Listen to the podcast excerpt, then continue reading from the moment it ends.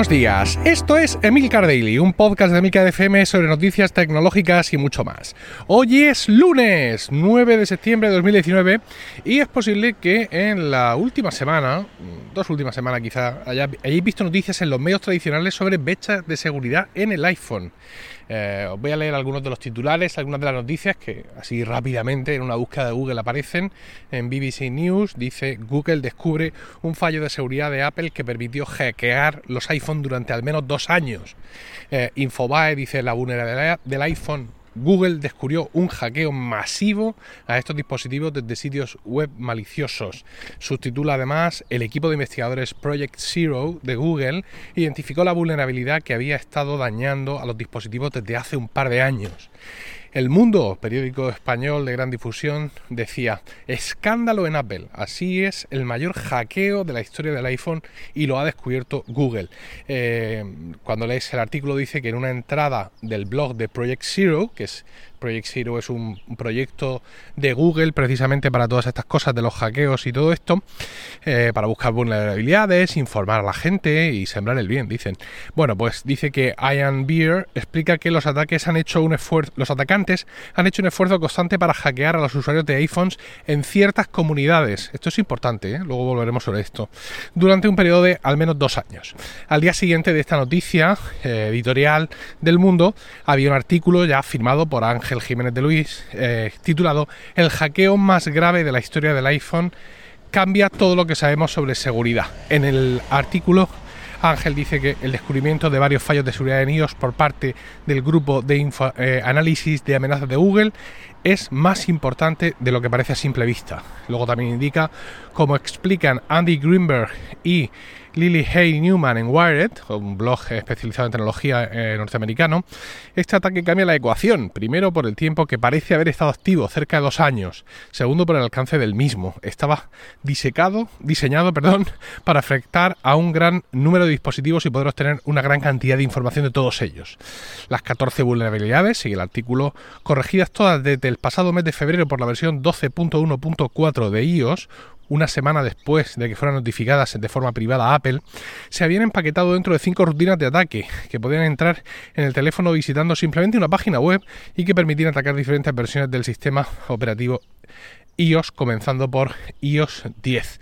Incluso yo he llegado a ver también noticias, esta no la he encontrado, donde decía que eh, las vulnerabilidades para iPhone o, o los, digamos, los packs de, trucos o de accesos o de vías o de exploits habían bajado de precio en el mercado, ¿no? Porque había tantísimos ya que ya eran mucho más baratos, no está una cosa que solo estaba a disposición del servicio secreto israelí, sino que ya cualquiera con un poco de dinero y con un poco de intención podía encontrarlo porque de tantos que había había bajado de precio, ¿no? Yo personalmente hace ya tiempo que he dejado de prestar oídos a estas noticias porque eh, suelen llevar muchísimo más ruido que nueces, ¿no? O sea, todavía estoy esperando que aparezca alguna manera efectiva y real de aprovechar las vulnerabilidades Meltdown y Spectre que se encontraron en los procesadores Intel, recordaréis, en enero de 2018, que parecía que se iba a acabar el mundo, ¿no? Pero lo que sí tenemos, desde luego, es el parche que redujo el rendimiento de todos nuestros procesadores, ¿no?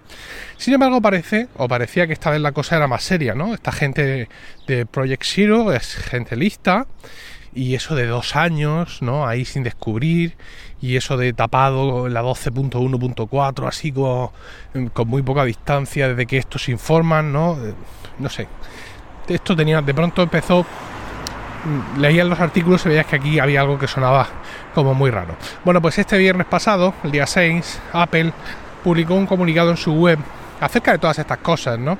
Eh, indicando los siguientes puntos. Decía que el sofisticado ataque no fue masivo, como eh, se indica o como se deja entrever, sino que estaba muy centrado en una docena de webs eh, con contenido relativo a la comunidad uigur.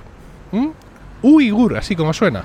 Aunque sin importar el tamaño de los ataques, nosotros nos tomamos muy en serio la seguridad de todos nuestros usuarios. ¿Quién son los uigures? ¿Por qué aparece este dato de pronto aquí?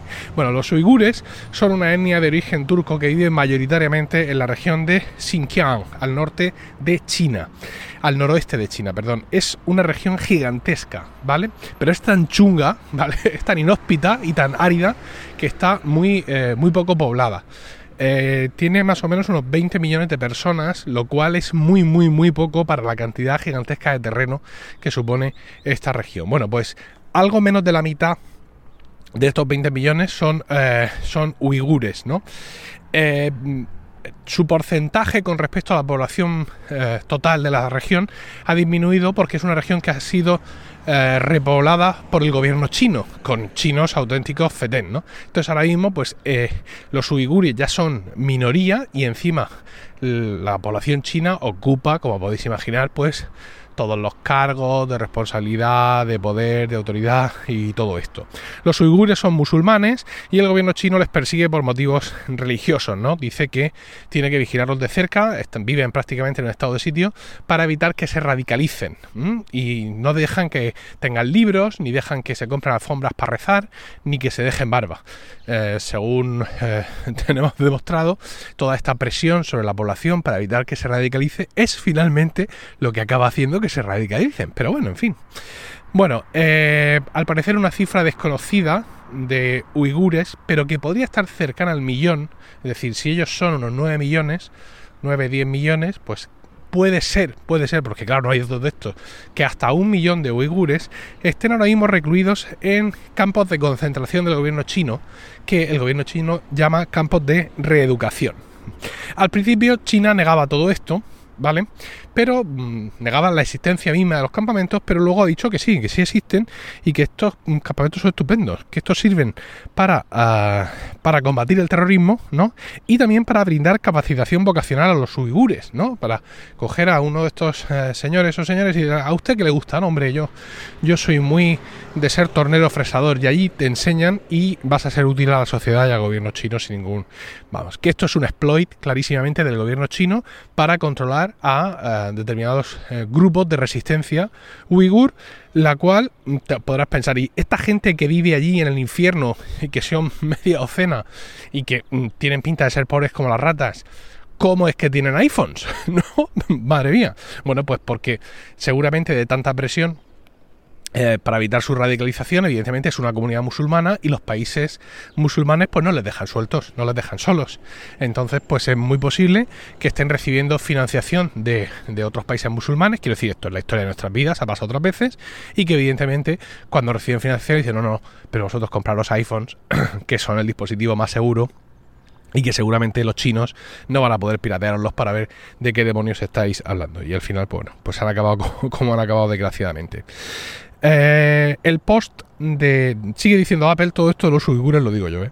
El, blog, el post de. Eh, dice Apple que el post en el blog de Project Zero fue publicado seis meses después de sacar ellos el parche de la 12.1.4 y que ese post crea la falsa impresión de explotación masiva y de todo el mundo siendo vigilado en tiempo real, difundiendo el miedo entre los usuarios de sus dispositivos, haciéndoles creer que han sido comprometidos, lo cual no es cierto. Quizá opino yo de nuevo, la gente de Project Zero son menos serios de, los que, de lo que yo me pienso y lo que quieren hacerle es un favor brutal de marketing a Android. No sé por qué, por decir algo. Hay que reconocer que Android ha comido mucha tal últimamente, ¿no? Se ha tenido que comer muchos marrones. Todos recordamos aquel anuncio gigantesco en, Las Vegas, en lo que pasa en tu iPhone queda en tu iPhone, ¿no? Apple también ha metido mucha presión publicitaria con respecto a la seguridad en ese sentido, porque lo pueden hacer, y los otros se han tragado un montón de heces fecales y ahora pues muy posiblemente sea el momento de intentar devolvérselas todas. Bueno, dice Apple, sigue diciendo Apple que el asunto este fue parcheado 10 días después de la comunicación de Google y además que ya estaban en ello, ¿no? Y que eh, es muy posible que esa vulnerabilidad pues lleve dos años vigente, es decir, que eh, apareciera en iOS 10, mm, ah, pues mira, pues hemos dejado esta puerta abierta aquí, pero que las webs que explotaban la vulnerabilidad no estuvieran activas más de dos meses. Termina su su comunicado eh, con un párrafo diciendo básicamente pues que la seguridad 100% no existe, pero que podemos estar seguros de que su combinación, la de Apple, de software y hardware, es insuperable en temas de seguridad y que sus equipos trabajan sin descanso para mantener a los usuarios seguros. La verdad es que con esto de la combinación hardware y software tienen razón y se marcan un buen punto en, en esta lucha. Bueno, básicamente lo que viene a decir el artículo es disuélvanse, que aquí no hay nada que ver, y no me extrañaría que mañana en, algún momento de la keynote en la que Apple va a presentar sus iPhone 2019 viéramos un vídeo o datos o un comentario o algo así redundando en la seguridad del iPhone y de iOS y dando carpetazo, por así decirlo, a todo esto. Y además tendrán razón, ¿vale? Porque, bueno, está claro que la seguridad 100% eh, no existe, es decir, que todo esto le puede pasar básicamente a cualquiera, pero también es cierto que el punto de partida de iOS y del iPhone, eh, con esa combinación software-hardware en manos del mismo fabricante, pues le pone una posición privilegiada para asegurar la seguridad de los, sus usuarios y, bueno, pues eh, evidentemente que siguen trabajando en ello y que sigue siendo el dispositivo más seguro de cuantos podemos comprar hoy, hoy en el mercado. Mm, es como lo veo. Ya, no, mm, ya sabéis que últimamente no soy muy de dar vivas a la madre superiora y decir Apple es el mejor, fantástico todo, pero en este caso hay que reconocer que incluso vulnerabilidad mediante la cosa, la cosa es así. Bueno, espero vuestros comentarios sobre todo esto en emilcar.fm barra daily, donde también encontráis otros medios de contactar conmigo y no olvidéis suscribiros a Weekly, mi podcast privado semanal sobre Apple, productividad y podcasting, disponible en emilcar.fm barra weekly. Que tengáis un grandioso lunes, un saludo y hasta mañana.